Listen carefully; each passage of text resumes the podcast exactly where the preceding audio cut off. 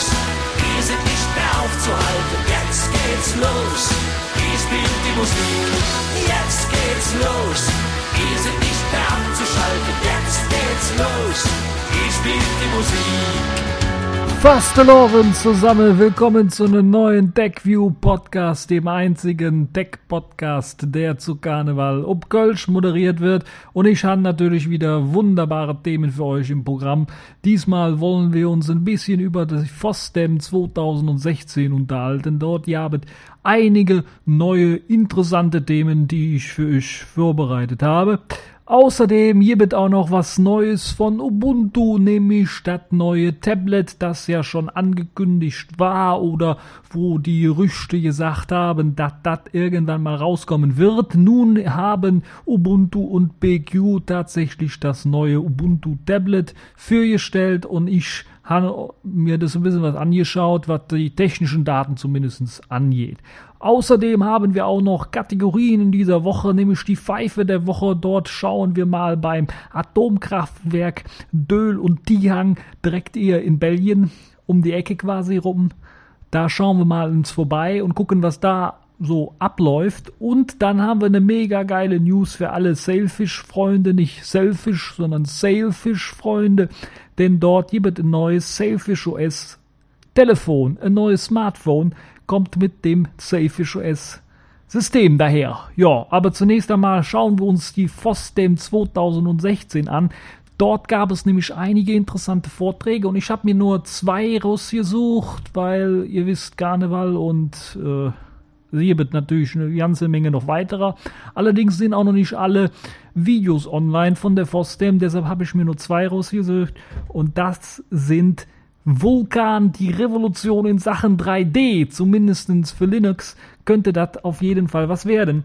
Denn das soll tatsächlich nicht nur eine Weiterentwicklung von OpenGL werden, sondern irgendwie was komplett Neues. Und dieses komplett Neue sehr, sehr viel Potenzial, einiges von Anfang an dann auch direkt richtig umzusetzen.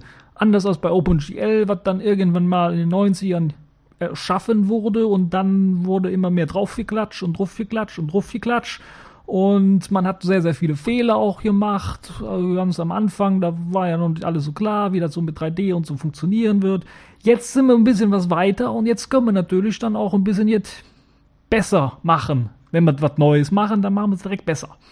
Und ja, so sollte zum Beispiel jetzt, oder so soll es zum Beispiel jetzt mit Vulkan möglich sein, auch proprietäre Treiber und freie Treiber irgendwie in Einklang zu bringen. Das heißt, ohne großes Murren lassen sich zwischen freien und proprietären Treibern einfach umschalten, ohne dass man da irgendwie irgendwo was Großes kompilieren muss, ohne dass man irgendwie was Großes irgendwo dann austauschen muss. Ihr kennt das ja, bei OpenGL musste die ganze Mesa-Sache ausgetauscht werden, wenn ihr da an Nvidia oder FGLRX, also diesen AMD-Treiber installiert habt, falls ihr euch das wirklich angetan habt. Dann äh, musste halt eben dieser Mesa GLX, diese Mesa OpenGL quasi verschwinden. Das hat man so gemacht, bei Debian, bei Ubuntu, dass man da einfach irgendwie eine andere Verlinkung drin gemacht hat. Aber das funktioniert natürlich äh, nicht bei allen Distributionen so einfach und deshalb musste das äh, irgendwie ähm, geregelt werden. Und das macht man jetzt mit dem Vulkan, dass man halt eben keine große OpenGL-ähnliche Schnittstelle dort mitbringt, sondern nur so eine kleine Komponente, so eine kleine Schnittstelle, die dann eben auf die richtige zeigt. Und das hat eben den großen Vorteil, dass man dort dann auch diese proprietären Treiber irgendwie benutzen kann. Nun ja, das würde in Zukunft dann wahrscheinlich schon heißen, wahrscheinlich nur ARM-Prozessoren mit ihren proprietären GPU-Treibern da und auf dem normalen Linux-Desktop heißt das nichts anderes als äh, alles ist frei, außer der Nvidia-Treiber, weil äh, AMD will ja AMD-GPU machen, Intel hat sowieso schon freie Treiber und ansonsten gibt es da auch gar nichts mehr.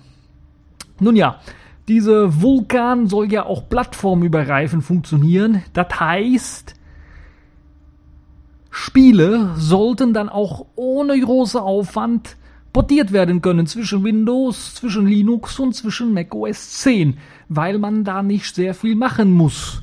Weil halt eben das Ganze eben so abstrakt dort abläuft in dieser Vulkan-Engine, dass das überhaupt kein Problem darstellt anscheinend. Zumindest ist das so angekündigt. Wichtig ist die Kollaboration dieser verschiedenen Unternehmen, die jetzt an Vulkan arbeiten, damit das auch wirklich gelingen kann.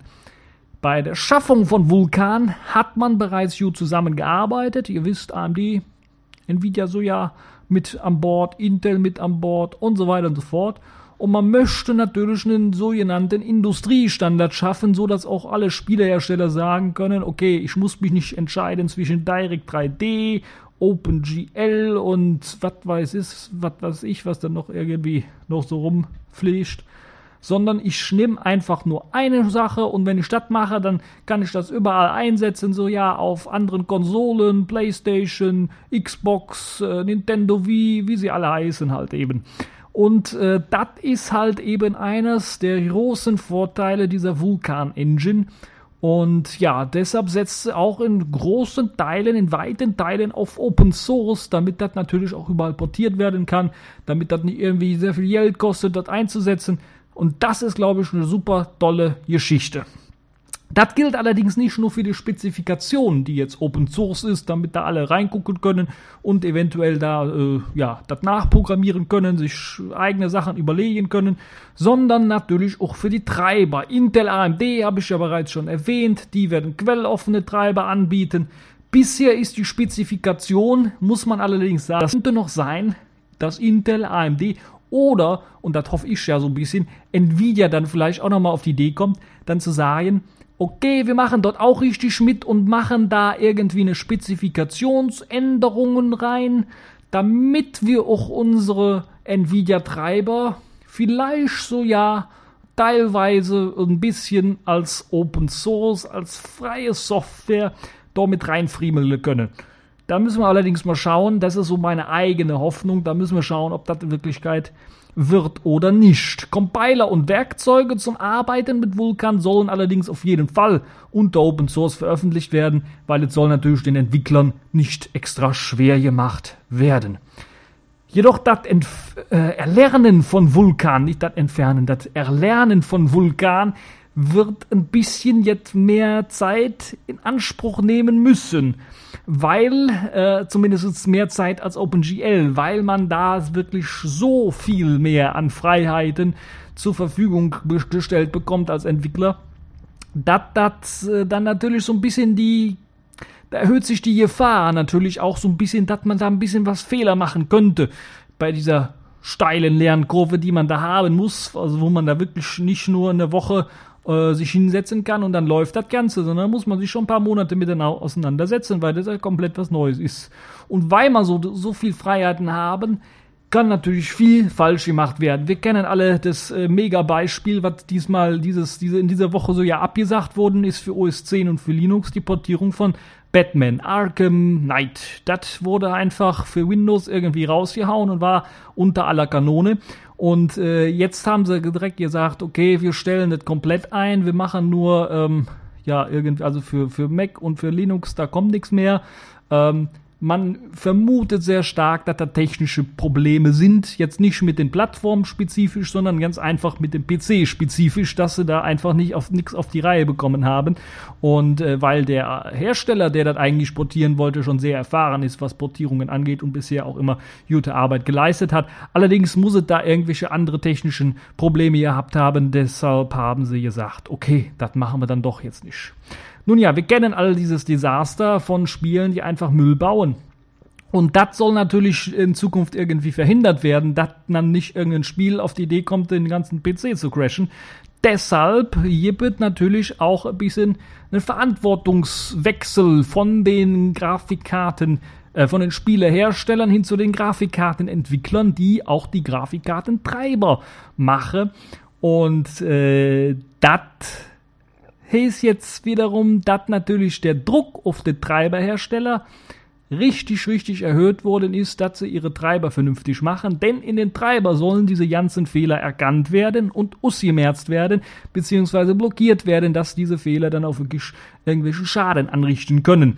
Insgesamt gesehen ist also noch sehr, sehr viel zu tun, bis wir Vulkan dann auch in freier Wildbahn erleben dürfen. Und dann wird sicherlich noch äh, einige Zick ins Land gehen, bis wir die ganze Sache auch halbwegs stabil laufen haben auf unseren Maschinen mit unseren verschiedenen Treibern. Ihr wisst ja, die ganzen Treiber müssen noch angepasst werden, müssen entwickelt werden. Also der dauert noch ein bisschen, bis das Ganze dann wirklich auch kommt. Also ich würde schon so drei, vier Jahre mit rechnen mindestens. Und dann dauert es sicherlich auch noch ein bisschen, bis wir die ersten Spiele sehen können, weil, wie gesagt, die Lernkurve für eben das Programmieren für Vulkan doch ein bisschen was hoch ist. Also da muss man schon hier, ähm, ja, einige Zeit dann ins Land gehen lassen, bis wir da äh, einige Sachen dann auch wirklich äh, drauf hat. Ja, das ist halt das, was wir machen müssen und äh, ja, da sind wir jetzt durch mit dem ersten Thema und äh, dann sage ich einfach nur mal.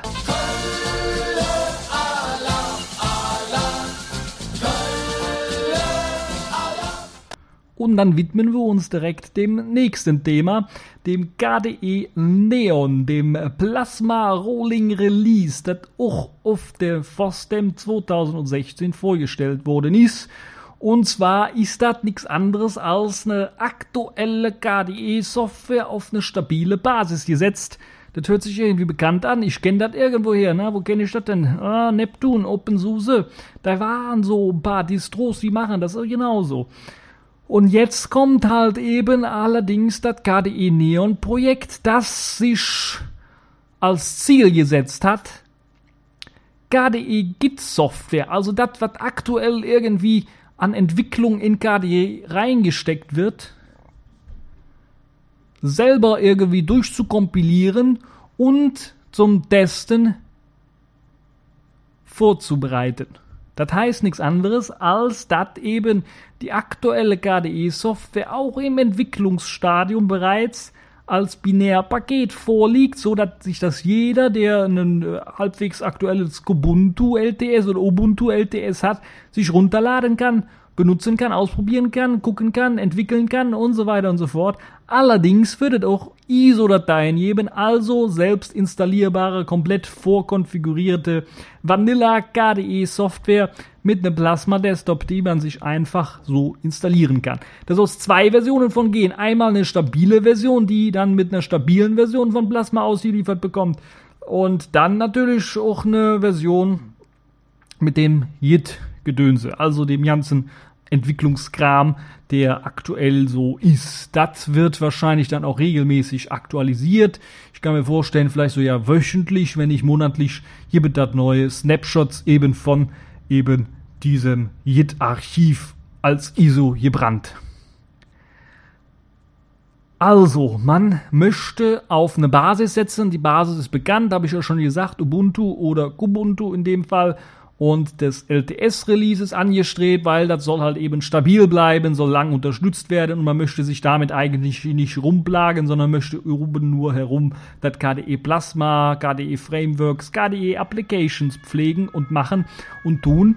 Und ähm, nun, wer ist denn jetzt eigentlich bei diesem KDE Neon Projekt dabei?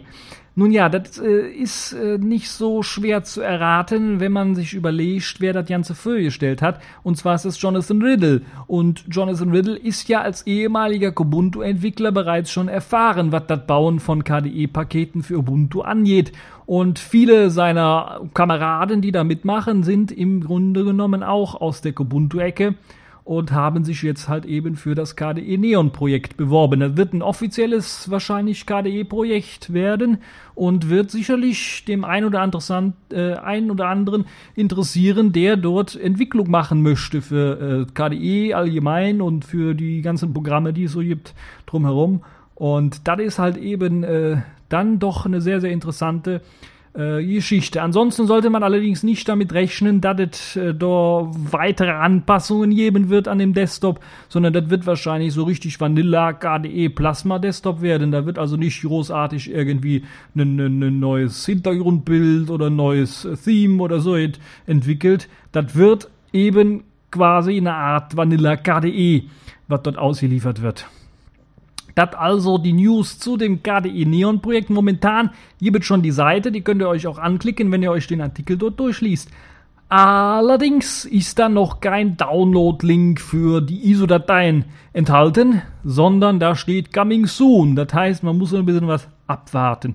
Allerdings gibt es bereits jetzt schon ein Repository also eine Softwarequelle, die ihr einbinden könnt, falls ihr, was ist es, Ubuntu 15.10 ist, glaube ich, die aktuellste Version. Falls ihr die habt, könnt ihr da schon die Softwarequelle einbinden, euch äh, das Ganze installieren. Am besten natürlich, wenn ihr schon mal Ubuntu habt, dann wird das Ganze natürlich relativ einfach aktualisiert. Wenn ihr nur ein normales Ubuntu habt, könnt ihr euch das Paket Neon-Desktop runterladen und dann habt ihr halt eben diesen äh, KDE Neon Plasma Rolling Release Desktop, den ihr dann immer ständig aktualisiert bekommt.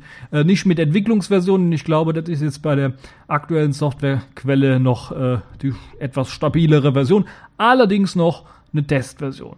Also das ist das, was ich euch empfehlen kann, falls ihr das mal ausprobieren wollt und gerade auf Ubuntu äh, hockt, dann könnt ihr das, könnt ihr das auf jeden Fall äh, mal äh, machen. Moment, Moment, Moment. Da gibt doch noch was zu Ubuntu. Und zwar Ubuntu und Tablet. Da haben wir bereits schon am Anfang des Jahres gehört, zumindest falls ihr den äh, Radio Dux Podcast verfolgt, dass ich da zusammen mit dem Ingo vorausgesagt habe, dass da ein Tablet kommen wird mit von der Partie der spanische Hersteller BQ. Und nun, kaum eine Woche später, hat Canonical mit BQ zusammen äh, mit dem spanischen Hersteller BQ nun auch ein Tablet für gestellt. Das BQ M10 soll sich als Tablet als auch angeschlossen mit Maus und Tastatur als Desktop nutzen lassen. Ausgestattet ist das Tablet mit einem MediaTek MT8163A ARM-Prozessor, 4 Kerne mit 1,5 GHz. 2 GB RAM sollten eigentlich genug sein für eben das normale Arbeiten. Auch auf der Desktop-Version sollte das für Office-Sachen keinerlei Problem darstellen. Jedoch jede nur 16 GB internen Speicher, allerdings kann dieser mithilfe von MicroSD aufgerüstet werden. 64 GB werden dort offiziell unterstützt. Das ganze Display hat eine Diagonale von 10,1 Zoll mit einer Auflösung von 1920 mal 1200 Pixeln. Das ist eigentlich für 10 Zoll recht ordentlich, wenn ich mir überlege, 10,1 Zoll, das war so damals Netbook-Größe, da hatten wir so eine Auflösung nicht. Nee. 7280 Milliampere-Stunden Lithium-Polymer-Akku soll dafür sorgen, dass das ganze Ding für rund 9 Stunden Surfen durchhalten sollte eigentlich recht ausreichend, wie ich finde. Da braucht man eigentlich nicht viel mehr für Musik hören oder sowas. Geht das sogar mehrere Tage lang und Standby natürlich noch viel, viel länger. Apropos Musik hören, da hier wird was Schönes. Zwei Frontlautsprecher mit ordentlichem Sound sind mit dabei. Auch dieses neue, neue Dolby Atmos soll da unterstützt werden. Wobei ich diese Information von der Android-Version dieses Tablets mir rausgesucht habe. Und es könnte sein, dass die Ubuntu-Version so jetzt, so jetzt nicht unterstützt. Das könnte natürlich ein bisschen schlecht sein. Ich weiß jetzt nicht, wie viel jetzt in der Firmware für dieses Dolby Atmos verantwortlich ist und wie viel eben in dem System, im Betriebssystem selber da sein muss, damit das ordentlich funktioniert. Es gibt jede Menge Anschlussmöglichkeiten. Natürlich, damit ihr euch das auch an einem schönen großen Monitor anschließen könnt, wenn ihr wirklich mal PC-Arbeiten, Desktop-Arbeiten machen wollt. Hier wird natürlich eine Micro-HDMI-Ausgang, wo ihr das Ganze schön anschließen könnt. Micro-USB mit OTG-Anschluss, wo ihr dann halt eben Tastatur und Maus auch mit anschließen könnt, falls ihr eine Gabel verwenden wollt. Äh, WLAN B, G und N wird unterstützt mit 2,4 GHz und so ja mit 5 GHz, was ich eine super tolle Nummer finde. Bluetooth 4.0 wird unterstützt. Ich habe nicht rausgefunden, ob dann auch äh, das Low Energy Bluetooth unterstützt wird. Müssen wir mal schauen. Ich hoffe es. Ich hoffe es wirklich. GPS ist so ja mit an Bord. Falls ihr also irgendwie als das, als das Navigationssystem nutzen wollt, habt ihr da die Möglichkeit, zumindest ein GPS-Signal zu bekommen. Es gibt zwei Kameras natürlich, eine Hauptkamera mit 8 Megapixel und eine Frontkamera mit 5 Megapixel. Da sollte also nichts anbrennen. Das ist wirklich äh, eine ordentliche Qualität, die dort rausspringen sollte. Es ist so ja ein FM-Radio mit dabei, also ein stinknormales UKW-Radio ist mit dabei. Könnt also wahrscheinlich dann auch Radio hören, falls eben die Software dafür auf dem Ubuntu Touch OS mit vor ausgeliefert wird.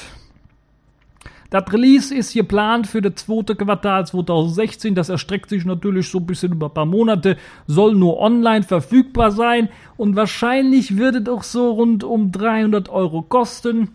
270 äh, Euro kostet aktuell die normale Android-Version, die es schon gibt.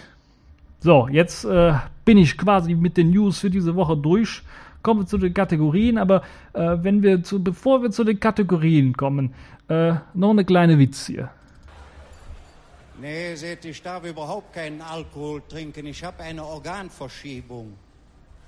Ich sag, was ist denn eine Organverschiebung? Seht ihr, meine Leber ist im Arsch.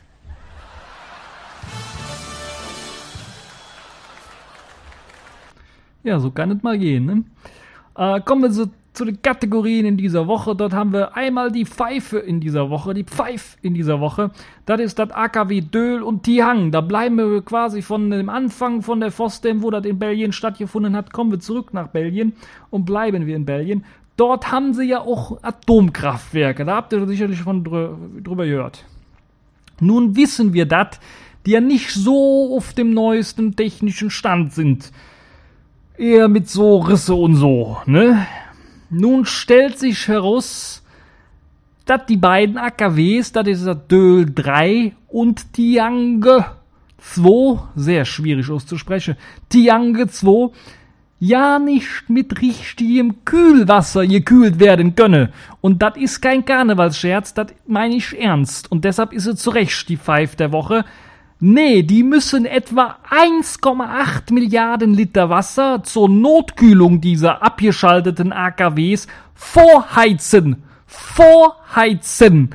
Weil sie ansonsten Angst haben, dass die Risse irgendwie brechen können durch thermonuklearische, nee, was war das? Thermo, also durch irgendwelche komischen physikalischen Gesetze, die ich sowieso bei 2, 3, 4 Kölsch nicht mehr richtig aussprechen könnte.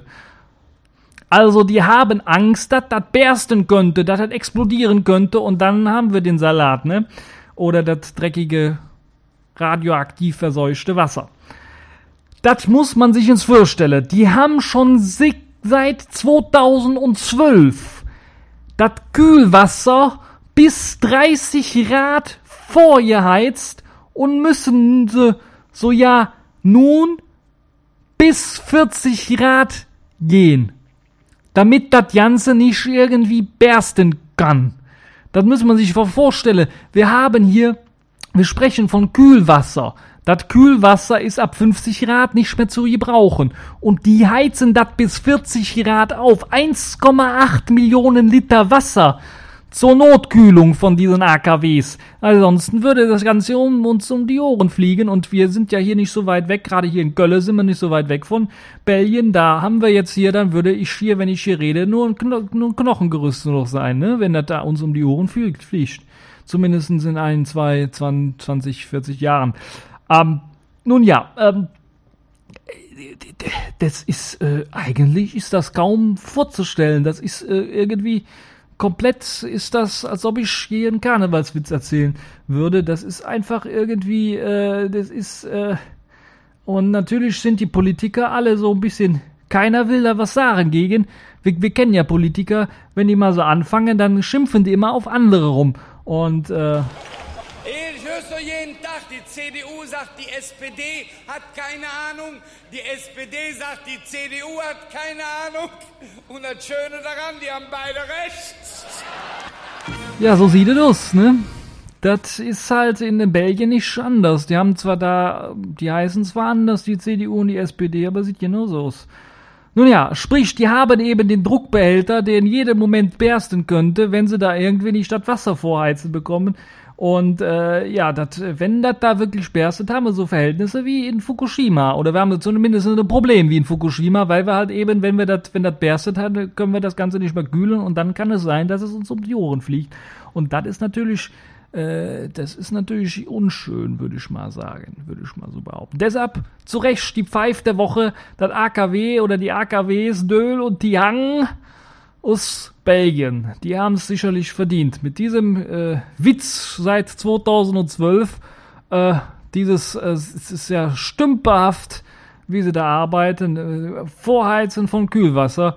anstatt irgendwie das Atomkraftwerk ordentlich die Risse zu, zu, zu verschließen oder so. Hm, da, äh, übrigens, äh, das, die Vorgeschichte ist ja, die haben da so ja, äh, um neue Feuerlöscher dran zu bohren, haben sie da Löscher reingebohrt und haben dann später festgestellt, ach verdammt, wir haben in den, in den, in den Druckbehälter haben wir die Löscher reingebohrt. Oh, das könnte vielleicht ein Problem werden. Also das ist so arbeiten die dort. Das muss man sich schon mal ins vorstellen. Nun ja, äh, genug zur Pfeife der Woche. Kommen wir nun zur News der Woche. Sailfish der Woche. Äh, für alle, die so ein Sailfish OS endlich mal einen Nachfolger des Jolla-Telefons haben wollen, für die kann ich euch äh, nun empfehlen, hier bald äh, ein bisschen was dran zu bleiben, denn es gibt was Neues, das sogenannte Turing-Phone. Turing genau geschrieben wie der englische Wissenschaftler, äh, der die Enigma geknackt hat.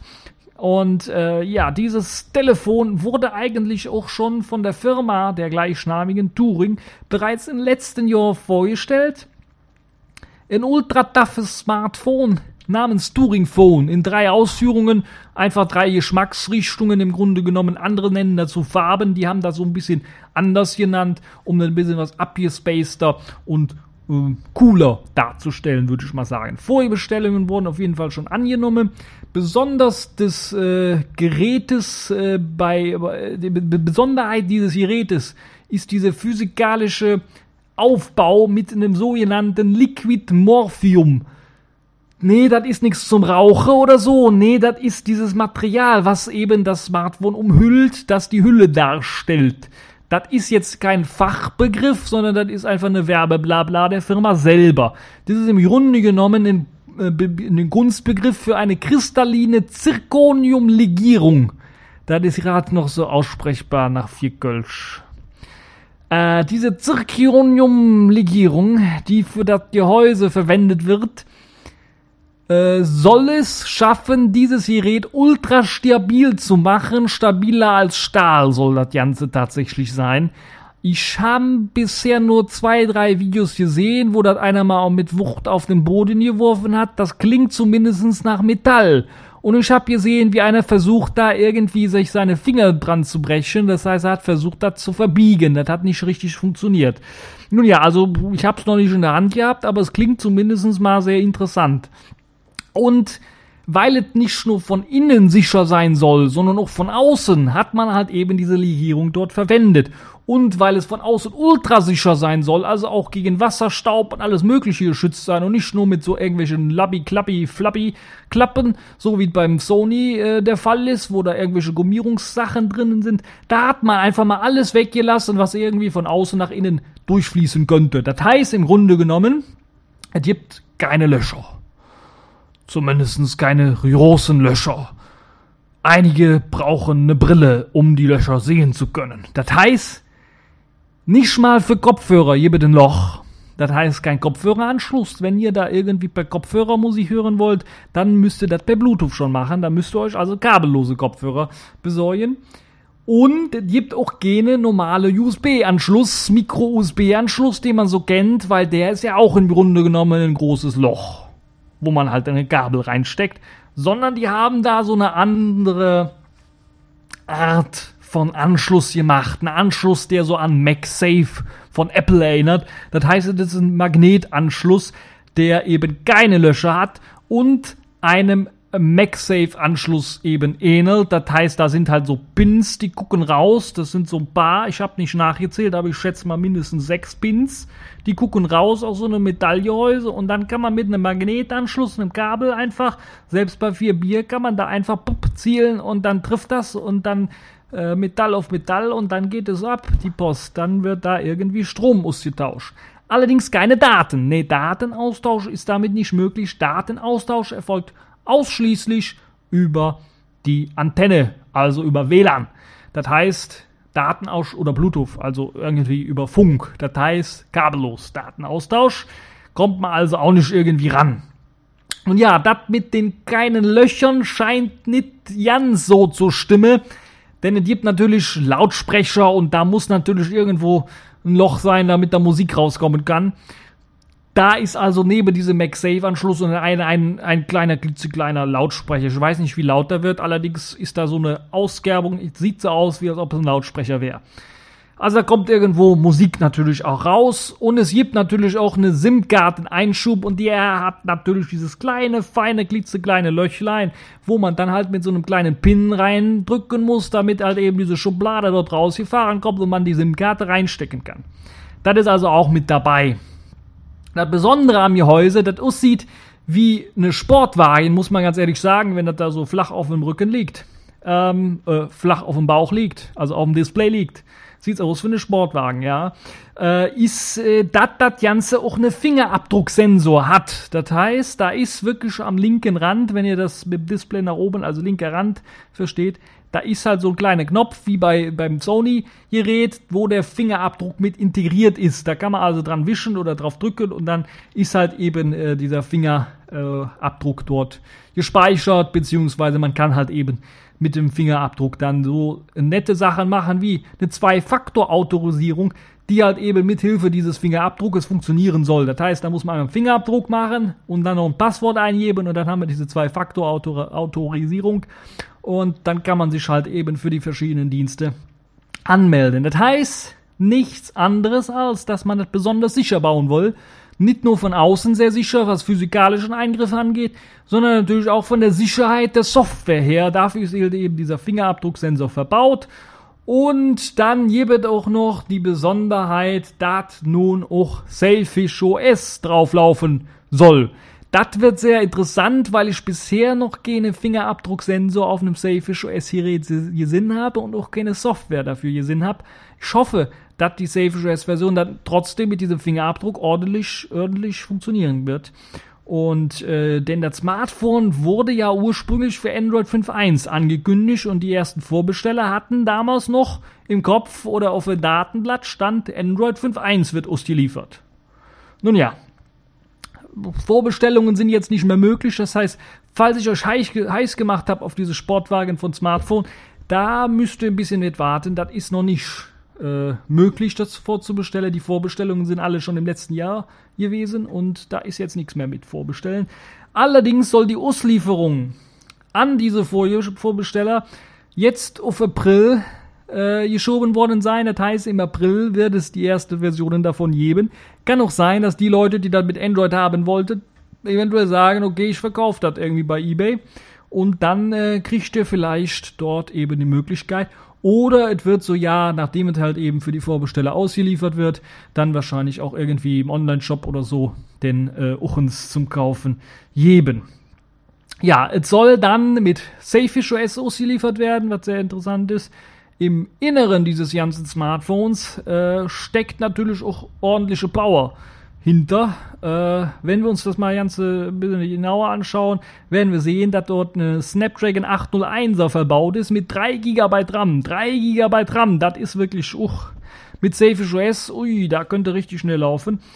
5,5 Zoll groß ist der Bildschirm, der eine Auflösung von 5 HD hat. Das ist so ein bisschen, hm, naja, äh, da gibt Besseres, haben wir schon Besseres gesehen bei 5,5 Zoll, aber naja, geht so. Der Snapdragon 801 ist immer noch ein ordentlicher Prozessor, ist allerdings mittlerweile auch schon 2 oder 3 Jahre alt, also der ist auch schon ein bisschen, ist, hat schon ein paar Tage gesehen, hat schon bessere Tage gesehen. Trotzdem immer noch ein guter Prozessor, kann man nichts gegen sagen. 13 Megapixel Dual LED Kamera auf der Rückseite sollte ordentliche Schnappschüsse bieten und vorne für Leute, die sich immer selber fotografieren wollen, lieber äh, gibt's eine 8 Megapixel Frontkamera. Das ist wirklich eine hochauflösende Kamera. Äh, hoffentlich wahrscheinlich dann auch mit einem Auto Autofokus-System, damit ihr euch auch ordentlich bei Selfie machen dann damit äh, da scharf seid, ne? Also nicht nur vom Kostüm her, sondern noch, nun ja, ähm, 16, 64 und 128 GB interner Speicher wird versprochen. Das heißt, wahrscheinlich gab es sogar schon die Versionen zum Kaufen. Die haben, glaube ich, bei 600 Dollar oder 600 Euro angefangen, irgendwie so. Und da könnt ihr euch vorstellen, jedes Mal so 100 oder 200 Euro drauflegen, dann kommt ihr vielleicht auf die anderen Gigabyte-Versionen drauf. Äh, einen 3000 Milliampere-Stunden fest eingebauten Akku gibt. Da könnt ihr also nichts rumschrauben, um den Akku zu tauschen, sondern der ist einfach fest eingebaut. Sollte aber den, allerdings ordentlich Leistung bringen. Äh, 3000 Milliampere-Stunden Akku sollte gut gehen, bei, selbst bei 5,5 Zoll. Hat ja nur eine Full-HD-Auflösung, kein Problem. Quasi alles, was man so braucht, ist hier. Das bietet das Telefon so ein bisschen, finde ich zumindest aus meiner Sicht. Natürlich werden einige sagen, öh, ich habe allerdings lieber Kabel und ich möchte per Kabel alles anschließen können und möchte meine Kopfhörer dort wieder ein Loch haben, damit ich die Kopfhörer anschließen kann. Und ich möchte auf Kurs, natürlich möchte ich da auch eine eine, eine USB-Anschluss haben, damit ich da ordentlich USB laden kann. Nun, ich kann euch soweit beruhigen, äh, es wird wahrscheinlich dann dieses MagSafe-Gedönse ähnliche Kabel, wird auf der anderen Seite einen USB-Anschluss haben, allerdings nur zum Aufladen. Das heißt, ihr könnt, ihr braucht nicht irgendwelche neuen Ladegeräte zu kaufen. Fürs Aufladen wird das sicherlich auch noch funktionieren. Mit anderen ja Ladegeräten wird halt nur keinen Micro-USB-Anschluss auf der anderen Seite haben. Ich wünsche mir wirklich, statt dieses Smartphone auch wirklich pünktlich erscheint im April, dass das nicht irgendwie sonst ins Nimmerlandstag verschoben wird oder komplett stirbt, das wäre sehr, sehr schlecht. Nee, ich wünsche mir wirklich, dass das pünktlich erscheint. Nicht so, wie das halt eben beim Tablet der Fall war. Und bin echt mal gespannt, was er dann für Rezensionen bekommt, weil ich werde es mir wahrscheinlich nicht holen, weil es halt eben schon nicht mehr zum Vorbestellen gibt. Allerdings bin ich mal gespannt auf die ersten Lück, die das testen werden, die die Software sich anschauen werden, weil in dem Teil ist auch eine Krypto-Chip drin. Also eine, Verschl eine, Versch eine Verschlüsselungschip ist dort drin. Und dieser Verschlüsselungschip soll dafür sorgen, dass halt eben Daten verschlüsselt werden, irgendwo abgelegt werden. Ich könnte mir vorstellen, dass das zum Beispiel der Fingerabdruck ist, die Passwörter oder sonst welche wichtigen Daten, die ihr auf eurem Smartphone habt, die da, da irgendwie in einem verschlüsselten Container rumliegen und eben nicht irgendwie geknackt werden kann, auch wenn euch das Smartphone hier klaut wird. Deshalb eine schöne, tolle Sache. Bin wirklich gespannt auf die ersten Rezensionen von diesem Dingen. Das Touring-Phone. Auf jeden Fall mal eure Ohren, eure Augen auf, aufhalten und äh, mal schauen, wann es das erste, im April soll es ja so soweit sein, wann es dann die ersten Rezensionen davon gibt, von Kunden, aber vielleicht auch von Testern. Äh, die großen, äh, äh, es gibt da schon ein paar Videos von den Prototyp-Versionen, wo man sich das mal anschauen kann, wie das von der Hardware aussieht. Und es gibt äh, auch, glaube ich, von Turing selber ein paar schlecht gemachte Handy-Videos, also wenn schon eine Firma Handyvideos äh, bereitstellt, sollten die nicht im Hochformat sein, sondern wirklich im Querformat sein. Ansonsten zeigt das nur, wie amateurhaft man selber so ist. Ähm, und da zeichnen sie so ein bisschen die, die, das Gehäuse, wenn man das auf dem Boden wird, was da passiert, oder wenn man das ins Wasser mal reinwirft, in den Brunnen fallen lässt oder so. Jetzt, da kann man sich das ganz genau anschauen. Also das auf jeden Fall ein sehr, sehr interessantes Gerät. Augen, Ohren offen halten. Das war's dann auch schon für diese TechView Podcast Karneval Spezial Köller Alaf Folge. Ich hoffe, ich hoffe, ihr kommt durch, äh, gut durch den Karneval. Ähm, Escher-Mittwoch ist alles vorbei. Und dann hören wir uns nächste Woche wieder. Hoffentlich, wenn ich äh, wieder äh, beisammen bin. Und dann äh, hören wir uns halt in der nächsten Woche wieder. Das war's für diese TechView Podcast Karnevals Spezialausgabe. Und äh, ja, äh, ich kann jetzt nur noch sagen, bis zur nächsten Folge, oder?